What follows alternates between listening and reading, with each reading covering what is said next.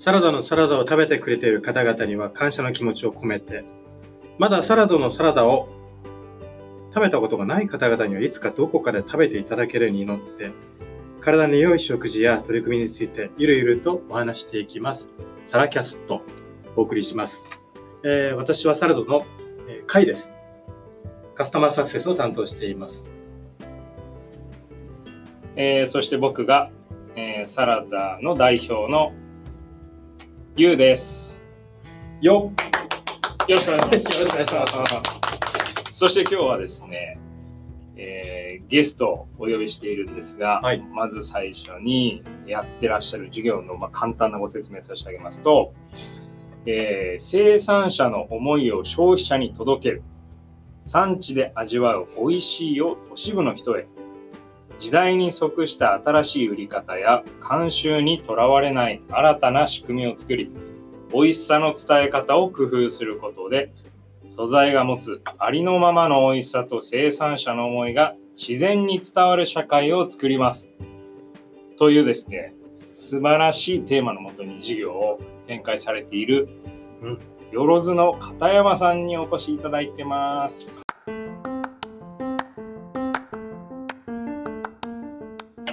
ろしくお願いします。よろしくお願いします。ありがとうございます、今日は。いえめちゃめちゃお忙しいところ。そうですね。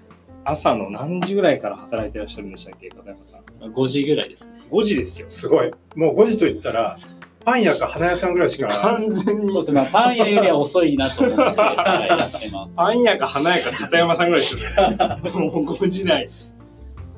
5時、5時にお店ですか？5時にお店とかですね。やばいな。4時起きですか、4時起きか慣れって怖いなって思います。まあ、確かに緊張感ありますからね。はい。目覚めるっちゃ覚めるかもしれないけど、何時に寝てるんですか？それうん。日によりますけど、?10 時台には寝れてます？10時台には寝たいなって思って、ただなんかまあスマホとか、でも昨日11時前ぐらいに返信来てましたよね。そうですね。昨日1時ぐらいです。うわ !3 時間睡眠でことですか3時間睡眠。すごい。寝だめをしたいなって土日は言って寝だめ成り立たないってよくいろんな記事で見てますけど、寝だめできるんですか？寝だめね、ただ年を取るとか寝れなくて長いこと。言っても今30。7です。全年を取る人ってだから38以上の人怒りますよ、それ言ったら。本当なんか寝つけなくて。どどれぐらい寝寝れるんですか、週末？週末8時間はでも寝ようかなとまあ、そうですよね。はいそれぐらいはね。すごいな。で、5時にキッチンに行って、朝のまあ仕込みというか、そうですね準備して、8時ぐらいまでいらっしゃるんでしょうね、キッチンに。そうですね。まああの本当にまあサラダを、まあ、僕らもやってるっていうことで、多分あの、まあ、サラダさんも分かる通りなんですけど、結局前日カットとかできないものが多いので、確かにまあ、当日なんとかするしかないっていう。5時に片山さんが来て、まあ、なんでまあ大体早い時は5時で、遅いと6時って感じですけど。世の方々聞いてますか？遅くて6時って言ってますよ。しかも出社ですからね。起きる時間じゃなくて。すごいですね。じえ、でもず全部片山さんじゃないですよね、その朝。そうですね、はい。で、まあ、人を増やしつつっていう感じでやってますけど、人は何時ぐらいになので今、6時には来て、すごいな、それでも。こなれてきたなって感じですね。もうどのくらい続けてらっしゃるんですか？その、早起きせざるを得ない状態っていうのは。半年以上ですかね。うーん。僕ら立ち上げの時でも6時でしたね。来るの。それはあのもう本当にあれです。配送次第です。あ、そうかそうかそうか。僕らが決して6時にやりたいわけじゃない。聞いてくれてますかね？聞いてほしいですあの、。配送担当の人。逆回りしてくんないと。これ、まあでもうちにも関わってくるから、そう簡単に 首を縦に触れない。そうか、ちょ、これ、リンク飛ばしておきましょうね。そうですねあ。の人に。聞いてもらいましょう。片山さん、よろずさんのいわゆるビジネスです。改めてちょっと簡単に教えていただきたいんですけど、すいません。そうです。あの、まあはい。本当に未来的な話をすると、僕らがやりたいことというのは、まあ、食と脳のプラットフォームになりたいっていうのがまあ一番なんですね。まあ、結局今って、まあ、生産者のものを、まあ、どこでもそうですけど、都心部でなんか手に入れようとすると、結局今って JA ぐらいしかはい。選択肢がない中で、はいまあ、それってそういう、まあ、原体っていうか野菜そのものを買うだけではなくて、いわゆる大手さんが加工したい時ですら結構今困ってたりはするんです。でそれをどうにか解消したいっていうのと、まあ、結局耕作放棄地であったりですとか、まあ、地方では農業がもう少しできる可能性はあるんだけども、うん。まあ、やりたくないとかっていうところの、まあ、そういったところを、まあ、どうにかブレイクしていきたいなっていうのがあって、まあ、そのために、まあ、今、まあ、急がば回れじゃないんですけどどうこう生産者の方々の信頼とか、まあ、そういった味をこうどう、まあ、説明できるかっていうところで、まあ、サラダとか、まあ、ケータリングっていうところで、まあ、直接そういう消費者だったりですとか、はい生産者からも物を買って売るっていうようなことを、まあ、今やってるっていうあなるほど。はい。プラットフォーマーですね。はいということは、その早起きをせざるを得ない理由っていうのは、野菜が届くわけですね。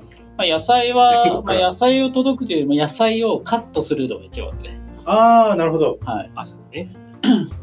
そう なんで僕らは市場から買い付けてはいないので、うん別になんか朝4時にはい市場に行ってとかってことではないので、んもう純粋に加工するために朝早く行かなきゃいけない。なるほど。ありますね、それ。よくあの、まあ、ランチの定食なんか提供されてるお店、はい。お店の前にトラックが来て、発泡スチロールのボックスで野菜ドーンと置いたりとかって、そういうのが目にする機会はあるんですけど、そういう早起きではなくて、まあ、入荷をするためのものではなくても、処理なんですね。処理です。いわゆる加工が始まるんですね。そうしないと間に合わない少。し前に、な宅急便みたいな感じで届いて、はいそうです。だからまあ、前日に届いて、うんまあ、それをそのすぐなので、まあ、だから収穫してから、まあ、早ければ24時間ぐらいで加工したものが、うんまあ、届くっていうのが、なかなかでもハラハラですね、そのタイムラインは。そうですね。届かなかったら 大変ですも届かないとざわざわして、ざわざわまあいろいろ。ざわつきますよね。はい。すぐなんか手配してとか。そうなので僕らはもうベースのサラダというベースの野菜ははい。じゃあ何も公表していなくて、うんなんだけ仕入れ状況に行って変わりますみたいな提供方法なので、まあ、なんとかなるって感じですね。うん。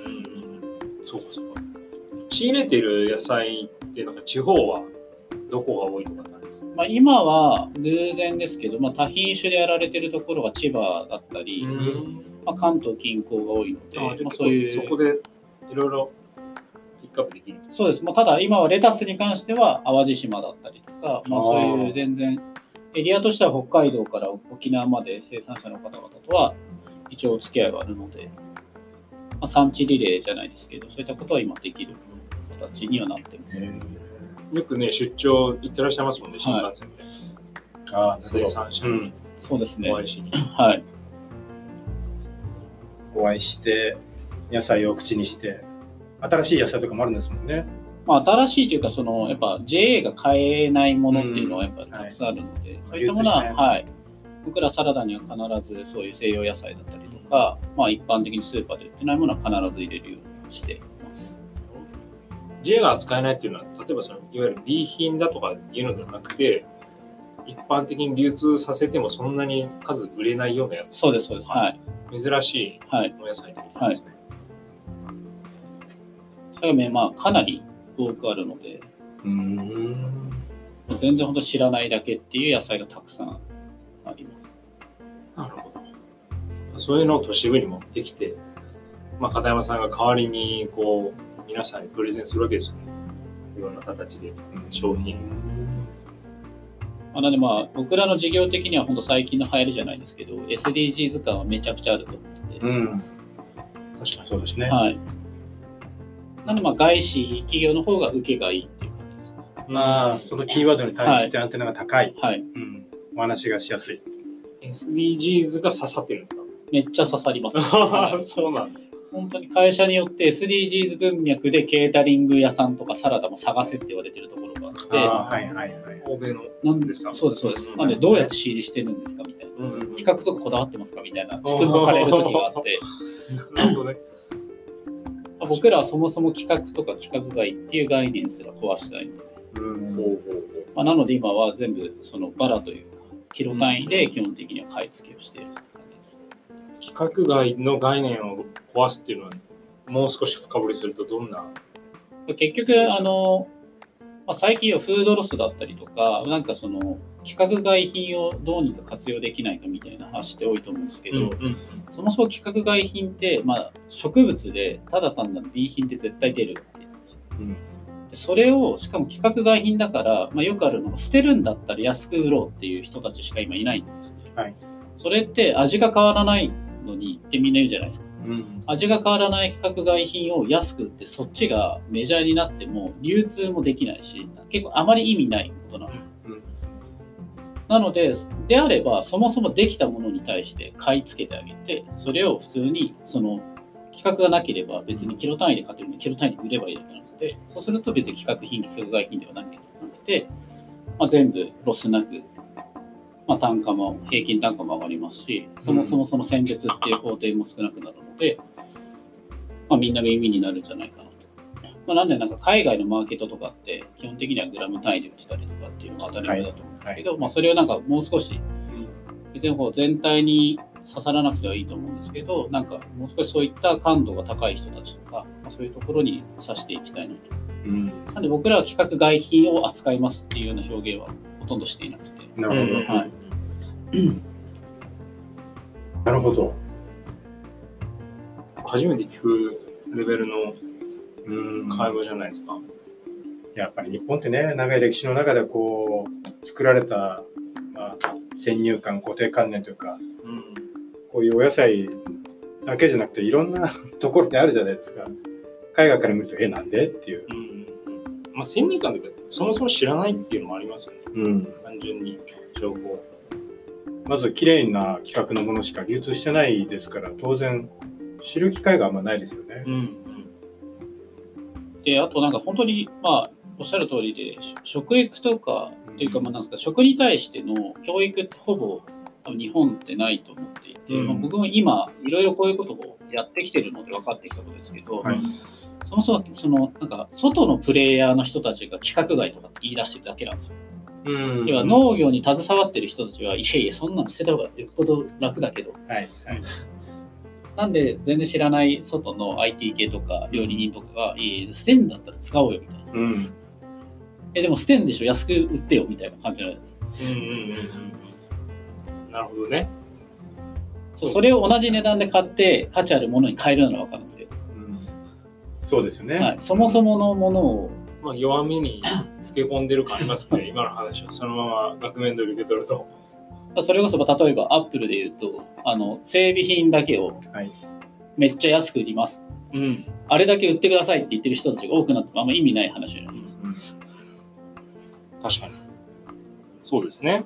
整備費に価値を持たせて、まあ、現行の普通のものと同じ金額で売ると、はそういう感覚なんです。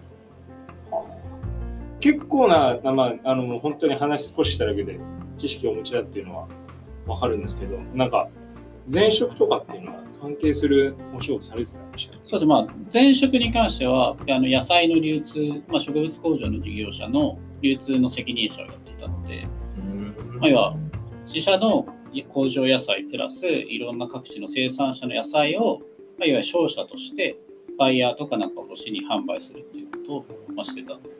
まあめっちゃプロフェッショナルですね。なるほど。でこの野菜の流通を携わってる人間でこの世界に入ってきてる人たちがほぼいないんでレアキャラって言われるあ、いないんですか？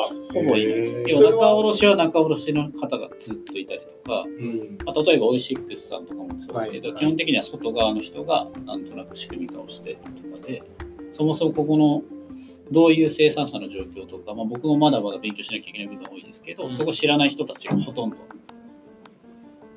なので、だから規格外品をどうにかしようとか、まあ、そういう話になっちゃうって感じです。うん。だから野菜を EC で売ればいいじゃんみたいな。はい。輸送料払って買いますかみたいなことで言うと、ほぼ買わないですけど。うーん。あと、まあ、ファックスになんで、ファックスをなんで使ってるのとか。うんうん。ありますね、ファックス問題。あれもバイヤーというか、もともと小売店の人たちがファックスの手配をしてるから、仕方なくファックスでやってるだけであって、いや結局、まあ何でもそうですけど、出口が強いじゃないですか。なんで出口のやつらがファックスって言ってるからファックスを使ってるだけなのに、うん。なのになんであなたたちファックス使ってるんですかっていう謎の現象が今起きてると。あ、そういう、そういう流れなんですね。知らんがなみたいな。彼らは言ってたんだよと。ただまあ、あの仕入れもとかもそうだと思うんですけど、飲食店が別にファックスを使いたいわけ。まあ、ファックス使いたいって。まあ、その、いやたくさん売ってる人たちがファックスって言ってるんで、ファックスになっちゃう。野菜からファックスの話まで幅広いですよ。神山さんの知識は。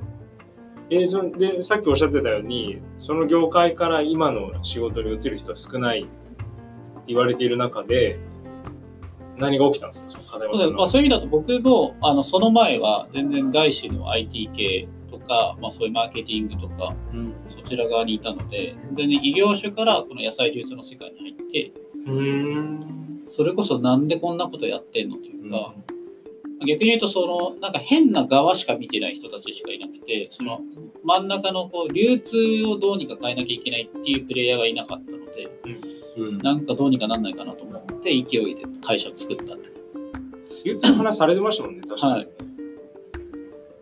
いや、その外資の IT から、まずその流通に行った流れは何なんですか？まあもうあのよくあると思うんですけど、はい。IT 疲れしてよくある。まあでもわかります。はい IT 系にいた人たちは結構共感してくれるんですけど、うん IT ツールってナイストゥーハブじゃないですか、うん。便利になるものはい。でも別にこのサービスがなくてもいらないしうん。それはこうずっとセールスやってたので、うんまあ、セールストークとかほぼ似通った話しかしないんですよはい。それがなんかふとこのサービス売ってて10年後もこのサービスあるかって言ったら分かんねえなとかうん。そもそもそんなのも世の中どうなってるか分かんないしでなんかその人間ってしてなんかまあ30代を超えてきたのでよりなんかその必要とされることってなんだろうと思ってうん。で衣食住のどれかなみたいなうん。でたまたまその食のところのその前の授業の人たちがまあ知り合いだったのでちょうど声かけてくれたので、うん。まあ、じゃあ行ってみようみたいな あまあタイミングですナイストゥーハブからマストハブのそうですね世界に行った感じなわけですね。はいじゃあ、流れとしては。そうか。まあ、確かにザ・モデル読んで勉強してた時に、はいセールソースはナイストゥーハブだって自社のこと言ってましたね、最初。マジかと思いましたけど、ほぼ must have に寄ってきてますけど。いやでも Salesforceまあ僕ら僕がいたところも Salesforce の OEM の会社だったんですけどうん。あ、そっかそっか。ははいはいはい。売ってましたけど、うん、いらねえなってずっと思って聞いてますから。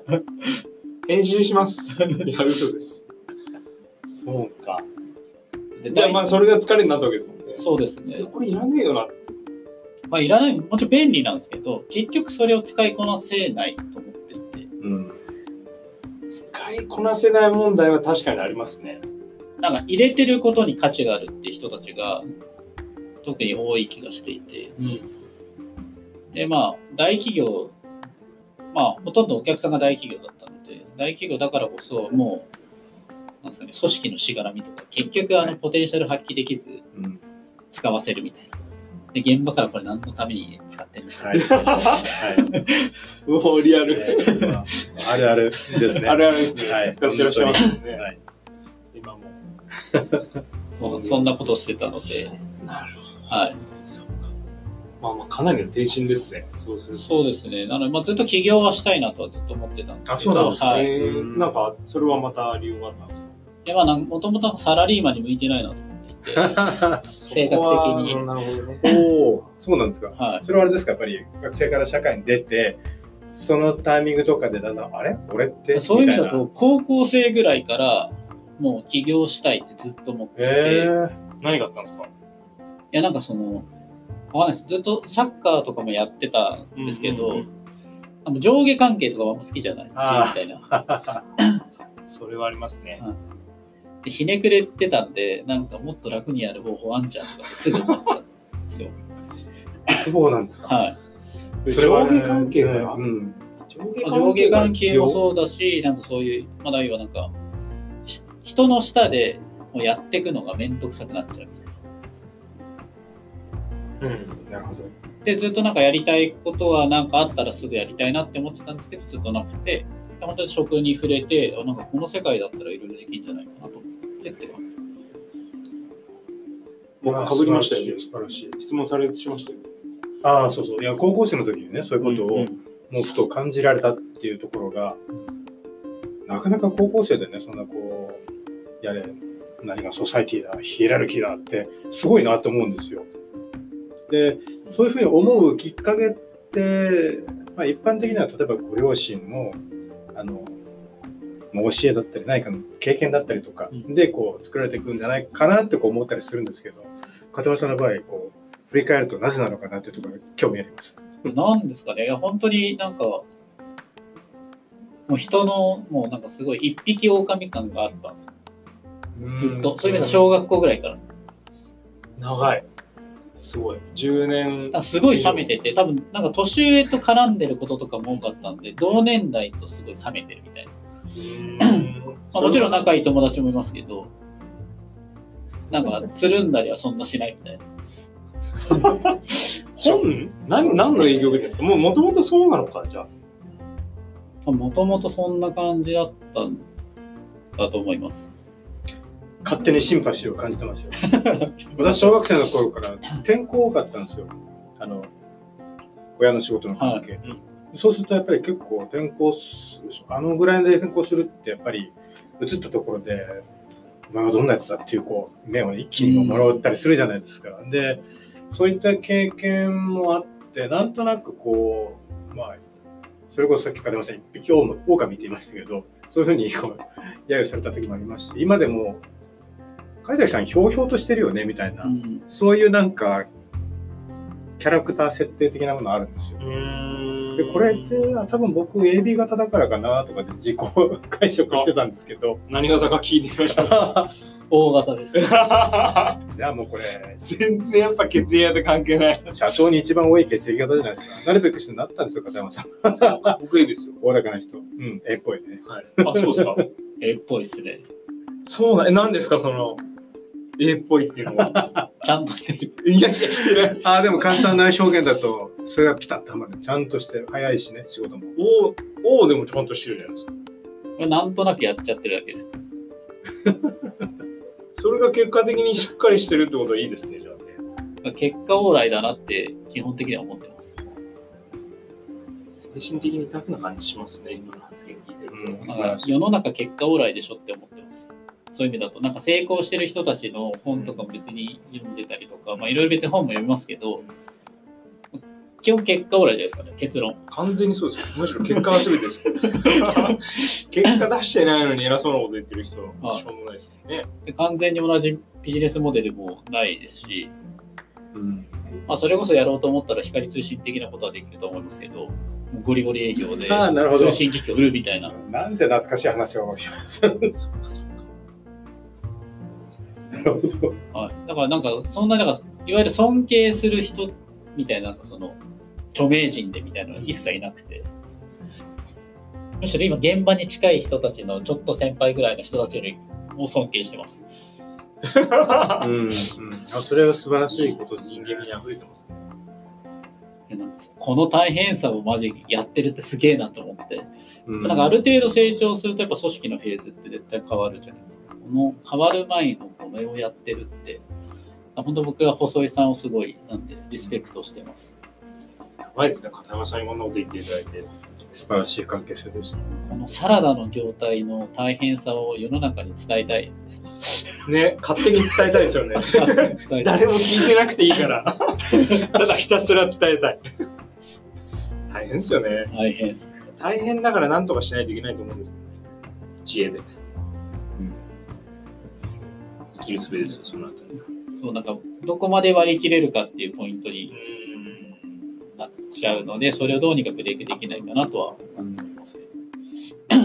そういう意味ではなんか、あの片山さんの動き見てると、あのすごく柔軟性がある気がします。うんアメーバ系ですね。よろずは。めちゃくちゃ刺激ありますね。見てて。何屋なのっていう今状態なので、ベースあるんですね。ベースあるんですけど、すごいいいんですよ。超勉強になりますよ。ファンが増えそうですよね、なんか。実際ファンめっちゃいます。うんですよね。すごいです激しく言うと何をビジネスとしてやっててもファンがついてくるっていうような素晴らしい理想形うんうんだなと思いますけど。共感できるんですよね。おっしゃってることは。ちょっともう少し聞きたいことがあるんですけど、一旦ここで。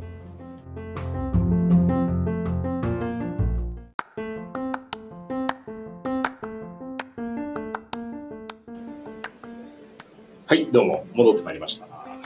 ではですね、あの、僕、片山さんのツイッターフォローしてるんですけど、ああ、はフォロワーなんですけど、あの、まあ、あの、投稿の中でよく気になるのが、オーガニックとかの考え方についてのツイートなんですよ。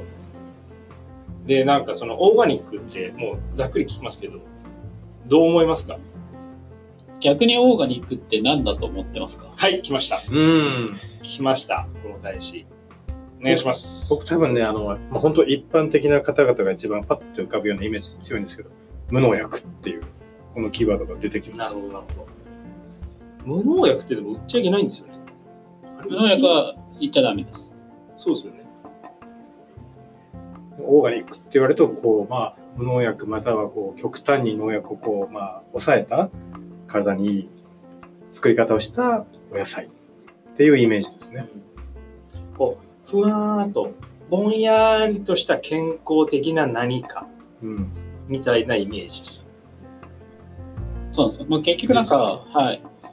おっしゃる通りで、まあ、正解はというオーガニックってシンプルに言うと、まあ、有機うん。なので無農薬でもなくて、まあ、有機栽培をしているものがオーガニックなんですけど、なんでも結局あの、まあ、うちももちろんサラダ、ケータリングじゃなくても小売店もやってますけど、やっぱオーガニックないのって言ってる人たちに、すごい面倒くさいお店なんですけど、オーガニックって何だと思ってますかって結構聞くんですよ。なるほど。なんだか分かってないのにオーガニックを求めんなと。はい、そうするとやっぱおっしゃる通りで無農薬でしょとか、うん。本当いろんな話をする方々が多くて、まあ別になんかそのオーガニックを否定するわけではないんですけど、やっぱちゃんと知って、語って、あとなんか農薬がめちゃくちゃ悪になっているうん。なんか風潮があるのでう、んそれをなんかちゃんと違うよってことを伝えたいなっていうところがある。まあ、まあ、オーガニックは本当に、まあ、勇気っていう意味と、まあ、目的とすると純粋になんかその環境とか、まあ、化学製品とかを使わないので、まあ、なんか自然の食物連鎖をこうちゃんとしていこうみたいなところがオーガニックなので、ただまあオーガニックも結構いろいろ大変というかなんかすごい賛否両論が基本的にあるものなので、うんなんかアメリカだと実は有機栽培の方が CO2 の排出が高いんじゃないかとか言われていて、結局なんか意味なくねみたいな話にななんかなってたりとか、なりますね。はい、肥料か。最近成分解性のプラスチックとかも、あの、そのなんていうの使用コストが高いとか、まあそのいい点、悪い点、なんかその存在してるんですよね、必ず。うん。これがいいって言われるような取り組みでも。ちょっとだから俯瞰で物事見ないといけないですね。そうですね。結構あと、まあ、オーガニック系の農産物に関しては、まあ、ちょっと言っておきたいのも、すごいめっちゃ細かい話なんですけど、一応日本だと有機ジャスマークっていうのがない限りは、有機野菜って言っちゃいけないんですよ。有機ジャスマーク。農林水産省が認めたもそうです。のはい。ということですね。で、それこそ、まあ、さっきおそさんが言ったみたいに、無農薬の野菜っていうのは証明ができないので、うん。まあ、そもそもあの種って農薬殺菌されてることがほとんどなんですよ。うん。まあ、種苗メーカーから買った場合ですけど、はいはい。それで農薬使ってるじゃんみたいな話とか、一応書き方とすると、まあ、栽培期間中農薬不使用とかは、まあ、ギリギリ。なるほど、なるほど。なるほどね。まあまあ、すごいいろんなせめぎ話。合いですね、それ。表現の。で、特別栽培とかは、その原農薬とかで、その、ちゃんと規定に合わせて、っていうのがいろんな表現方法が実はあるんですけど、まあ、そういうのも、まあ、基本的に知らないので、は薬事法とかね、有料誤認とかを思い出しますね。あ。だから結局なんか、オーガニックに求めていることってそう思うと何なのみたいなのが消費者には出てくるはずなんですけど、うん別になんか、体にいいイメージとかなんでしょうね。そうなんですか体にいいイメージって、じゃあなんか、まあ、よくありがちですけど、じゃあ牛皮、まあな、堆肥使って肥料じゃないですか。うんそれの野菜を取って食えますかみたいな。なるほど。めっちゃ臭いけど、うんそうですね。どう考えたって菌検査はそっちの方が引っかかると思うんですよ。めちゃくちゃ大腸菌群、うん大腸菌いるんじゃないですか。そうなんです。そうすると本当結局何 わかりやすいな。育つんですよ。なんか昔読んでたカムイカムイ伝っていうああ、あの北海道の。あの漫画があったんですけど、うんすっごい堆肥使ってましたね、視聴者。な。ただそれは SDGs とかのその仕組みで環境とか、まあ、ちゃんとこうロスなくみたいな形でのオーガニックなので、別にそれはそういうオーガニックじゃないですか。うんまあ、実際のオーガニックの形ではあるんですけど、なんか日本人のイメージって農薬を使ってないとか、すごい綺麗みたいそうですね。マーケティング先行型というか、イメージが。な。はい。どこでその知識を植え付けられるんですかね？でもなんかあの海外セレブがオーガニックって言ってるからあと結構本当に化粧品とかだと、オーガニック原料を一滴とかでも入れればオーガニック化粧品になっちゃったり、だ本当にマーケティング寄りなオーガニックを日本は多分使っちゃってるので、こんな感じになったんじゃないかなと。あんまりなんか学校の教育で学んだ記憶がないんですけど、これ僕の記憶力の問題なんですよね。そもそも多分ほぼないと思います。勉強してないオーガニックはしてない習わ,、うん、習わないですよね。食に関しての勉強とか、本当に三角食べぐらいしかないですよ。いや、本当にないと思います。三角食べ。ね。そうか。ら僕らの授業とすると、その辺も、その農業体験とか、うんそういった形とかもなんかやっていきたいなと。めちゃあいいですね。はい。僕実は3月から畑やるんですよ。おずっとね、借りてるんですけど、はい義理の父がずっともう何年も作ってて、はい。食べきれないほどの野菜を作っては持ってきてくれるってことをやってくれてるんですよね。で、まあ、子供2人いるので、はい。農業体験、まあ、つまり種植えて耕して食べるってところまでのプロセスを一緒にやりたいなと思って、でちょっと3月から、えー、あ、いい子ですか？そうそうそう、ムサリンコですって言ったところにあるんですけど、やろうと思ってるので、めちゃくちゃいいですねすごいね、がぜん興味湧いてきました。うん。それと、はい。農業体験とかを、まあ、ちゃんとして、まあ、食育もそうですし、今だ HR 系の方とも今話をしていて、え企業の人事の研修として、うん農業体験をさせないかなみたいな。まさしく。めちゃめちゃいいですね。はい。でまあ、その人が言ってたのを僕、丸パクリして結構いろんなところで言ってるんですけど、まあ、組織と農業は結構似たようなところがあって、うん。いくら種とか苗が良くても、土壌がちゃんとしてないと、うん。いいものは取れない。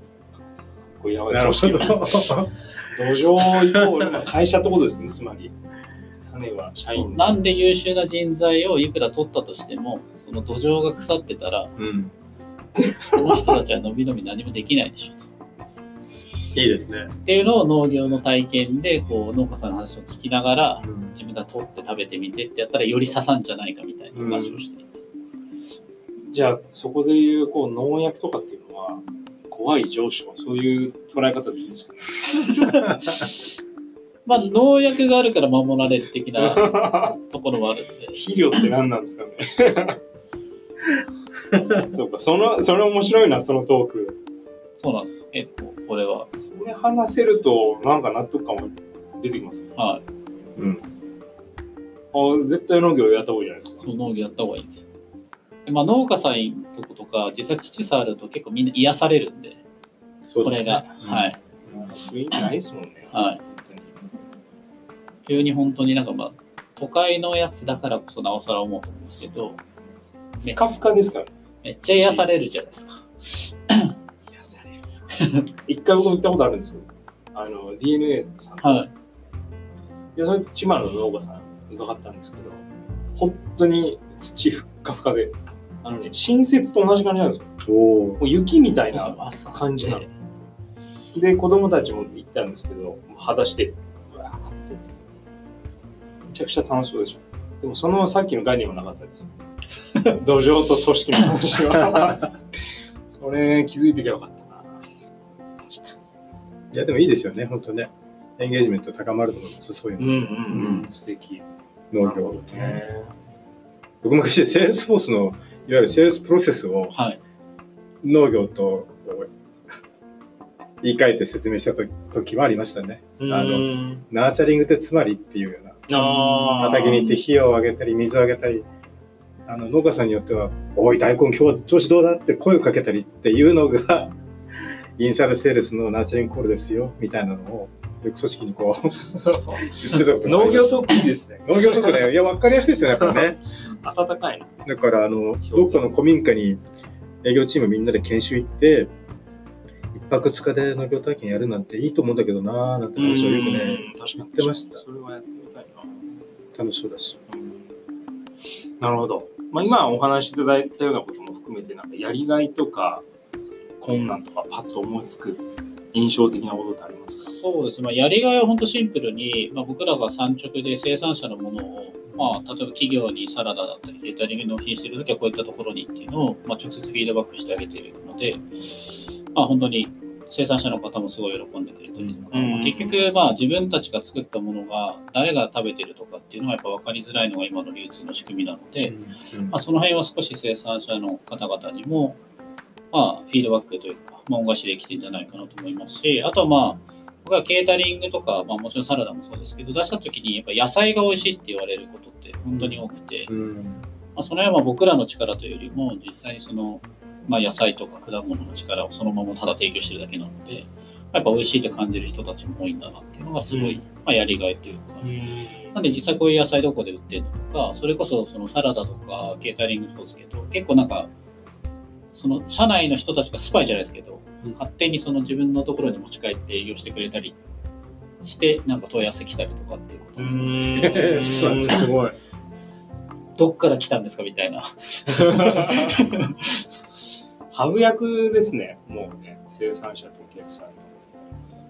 そうなんです。なんで僕らがプラットフォーマーにならうん。なるのがやっぱり一番の恩返しというか、うん。まあ、世の中を変えれるポイントかなと思ってるので、うんやっぱ困難とすると、まあ本当にサラドさんも共感していただけるところなんですけど、多分加工とあの野菜たちの保存の効かなさですね。うんうんそうですそうですね。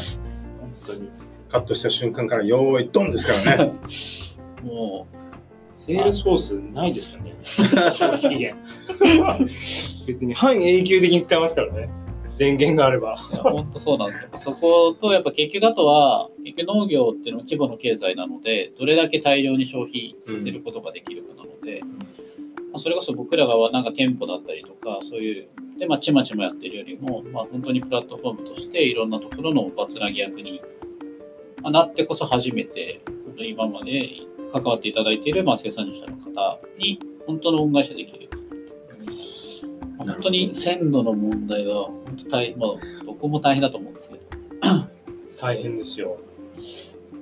仕入れで、仕入れて、なるはやで使わないといけないですからね。まあ、使うっていうか、その消費されないといけないですもんね。はい。うん並べといても買って食べてくれないといけないし、手元に届いて食べられるっていうところまで、こう、短期間でコンプリートしないといけないっていう。大変ですよ。この大変さは本当に世の中の人分かってほしいなと思います。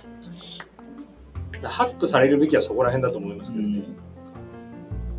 まあ言い方悪いんですけど、なぜコンビニのサラダがあんなに色変わらず日持ちしてるのかをはい考えてくれと。うん。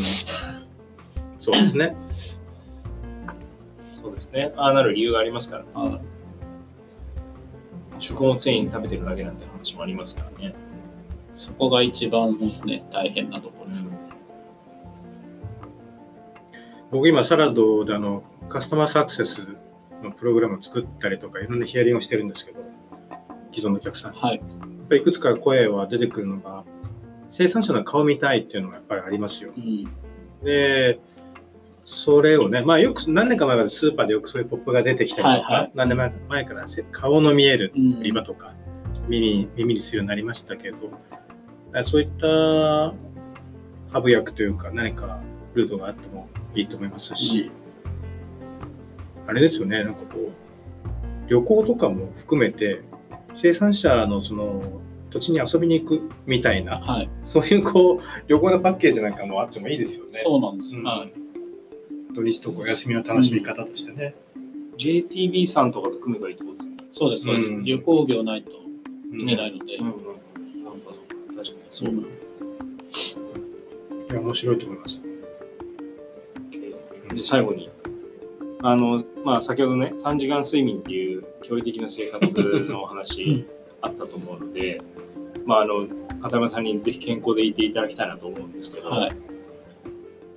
かなりまあ今その大変な時期だと思うんですけど健康的な取り組みとか食生活とかってなんかこうあったりします？意識しているの意識してるのは、そうですね。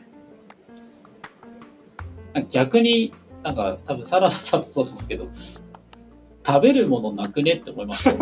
ああ、ないるほど。やこれこの前僕も聞かれて困ったんですよ、うんサラダどんぐらい食べてるんですかって言われて実は僕意外と難民だったりするんですよね働いてるといや、ほんとそうで。営業で外出てるとほとんどは選択肢なかったりするい。ね、あとなんかその、野菜の流通の仕事をしてて、いろんな加工業者とかともいろいろ喋ったせいもあって、うんどうこう作られてるかとかもうん。結構知っちゃってるせいで、うん。手出ない。そう、マジで、なんか、逆に体の悪いものを食べた方が潔いんじゃないって思って。気にしたふりしてそうでもないもの食べてるんだったら。なんで食生活は終わってるって感じいやーでも本当ね、食べるもんなくね問題は深刻ですよね。そう、知らなければよかったなっていう情報がうん。うん。めちゃくちゃあってですね。いやーほんとそうですよね、これトレードオフなんですよね。流通しやすいものってなるとやっぱ食って本当難しいじゃないですか。いや、本当に別になんか、いろいろもう、成分表じゃないですけど、内容物を見るともうなんか、はいはいって思っちゃったり、まあ賑やかですもんね。はい。やだから本当添加物にオールスターズって感じですね。あの裏面見てシンプルなやつ見ると感動しますうん。潔い。よくこれやったみたいそうなんです。そう思うと、マジないじゃないですか。世の中に。なはい。はい。本当わはいかる、わかるな。難しいんですよねこの選択肢。水とかですよだからいや、そう本当そうなんです。ね。こう最近だからもうなんか再び調べ始めたのがオートファジーについてですよ。体の中の養分を食べるもう外から取り入れるっていうことをちょっとあ、まあ、あのいつも通りやるんではなくて中に溜まってるものを、まあ、細胞が食べるので何年か前にあのノーベル賞取りましたよね。確かオートファジー日本人のあの博士が。え断食するんですか？結局そうですよね。断食を、まあ、軽く取り入れるだけでも、あの結局その中で食べるもの、細胞が食べていくものって自分自身なので、それによって新しい細胞がまた生まれてくるんですよね。あんまり今までそこを知ってたけど、意識してなかったんで、ちょっと試してみようかな、みたいなのが出てきました。んすごいなオートファジー。いや面白いいや、食の本当、ケータリングとかもそうですけど、いえ、もうめっちゃ冷凍食品じゃんみたいなとか、すごいわかるんですよ。うんなんか、事例とか見せてもらったりする。いやいや、マジで、その、そっちはその単価でいけるかもしれないけど、みたいな。ああ、確かにそうですよね。そうなんですよ。成り立、成り立たないですよね。本当に。流通と鮮度とか、体にいいものとか。まあ、成り立たせるその方法はあると思うんですけど。だから本当になんか味付けもやっぱ難しいなと思っていて、自分たちがあちょうどいいなって思うので出すと味が薄いって言われる確率がめちゃくちゃ高いです。ありますね。本当ですか？みたいな。ある。そう。なので、あの、いわゆる完全なるビーガン対応のサラダみたいなのも用意してたことあるんですけど、あの、どうしてもニーズがそのそこまで高くないというか、消費されづらいんですよね。ある程度味があった方が当然食べやすい。まあでも、なんかつなぎ役っていうようなイメージも持ってやってるんで、食べやすい状態を作って、あ、なんかうまいっていうふうに思ってもらえれば、そういった食生活に、まあ、ちょっとなびいてくれるかなっていうのはうん。ありますけどね。いや本当結構難しいですね。でもなんか面白いのが、ケータリングだとなおさらわかるんですけど、役職高い人の方が味付け薄いの美味しいって言います。ほう。多分本当に多分生活環境とか食のレベルの差なんだと思うんですけど、なるほどね。それって年齢によって変わるもんなんですかね？それとも知識の問題とか？多分知識とかもあると思いますけど、なのでなんかそのドレッシングの減りの良さうんとかも、いいとこの会社のところがドレッシングの量が減らない。いやー、それユニークですね。これはちょっとデータ見たくなりますね。ドレッシングに使われる量。なるほどな。でもでもアメリカのね、あの調査結果でも前あったじゃないですか、貧困層の方がその肥満率、まあ、比例してるっていうね。うん。当然知識もなければ、体にいいものを買うという経済力だったり、いろんなものがこうんうんううん。連携してそうなっちゃってるっていうことを考えると、なるほどなっていう。厚生労働省出してますからね。日本でもそういうデータ。うん。所得とその摂取、野菜の摂取量とかって反比例してるんですけど、うん。そうかな。そういうのあるんですね。多分あるんだと思います。サラダ召し上がる方も、その経営層の人が気になってっていうパターンすごい多いから、まあ選択できるっていう強みもあると思うんですけどね。所得の問題で。なるほどそこそういうギャップを埋めていきたいですね。そうですいね。やこれは意義は大きいと思いますよ。ね実際。片山さんご自身も健康な食生活には大変困ってらっしゃる。困ってらっしゃる。そうですね。え案外自社のアイテム食べられてない問題。そうなんですよ。持ち歩く、持ち運びしづらい。そうそう、そうなんだよな。そうなんだよ。ーそう、そこね。確かにね、買い物帰りの主婦がね、袋からネギ出てるのはいいこう絵ですけど、あれシャリッとそのままいけないですからね。持ち運び、うんね、食べるために持ち運ぶっていうのはネギ持ち運びはちょっと現実的じゃないですね。なるほど。面白かったです。いえいえありがとうございます貴重なお話聞かせていただいて。ありがとうございます。貝崎さん、ちゃんと聞きましたか？聞きたいこうん、そうですね。あの、ぜひまた第2弾とか、はい、あのお話聞きたいです。と。さらにそうですね。あの、土壌と組織について、これは多分もう1時間ぐらい話せるところ。そうですね。あと、金山さん、いろいろなんか新しいことやられてるうん。みたいなので、やってみてどうですかっていうお話なんか聞きたいそうです。そうそう、その体験してきたことについてお話したりとか。面白いですね。そうですね。まあ、チーズケーキも作ってますし。そうですよえーそうなんですか？めっちゃバズってますからね。旅するチーズケーキ。うわーちょっと勉強不足ごめんなさい。すごい、すごかったですよ。マジですか？すいません、片山さん、あの、はい。はかりのお店、はい。何時までやってらっしゃるんでしたっけ？今は、めっちゃ早く今してて、実は。5時までっていう。5時まで。ああ、十分です。あのー僕勤めてるの大崎なんで、はい目黒川沿いに歩いて、すぐですから。桜が咲いた頃にぜひ。はい、はい、はい。伺います。必ず行き伺います。ましょう、行きましょう、皆さん。はいでは、今回は、よろずの片山さんにお越しいただきました。ありがとうございました。ありがとうございました。皆さん、またね。さようなら。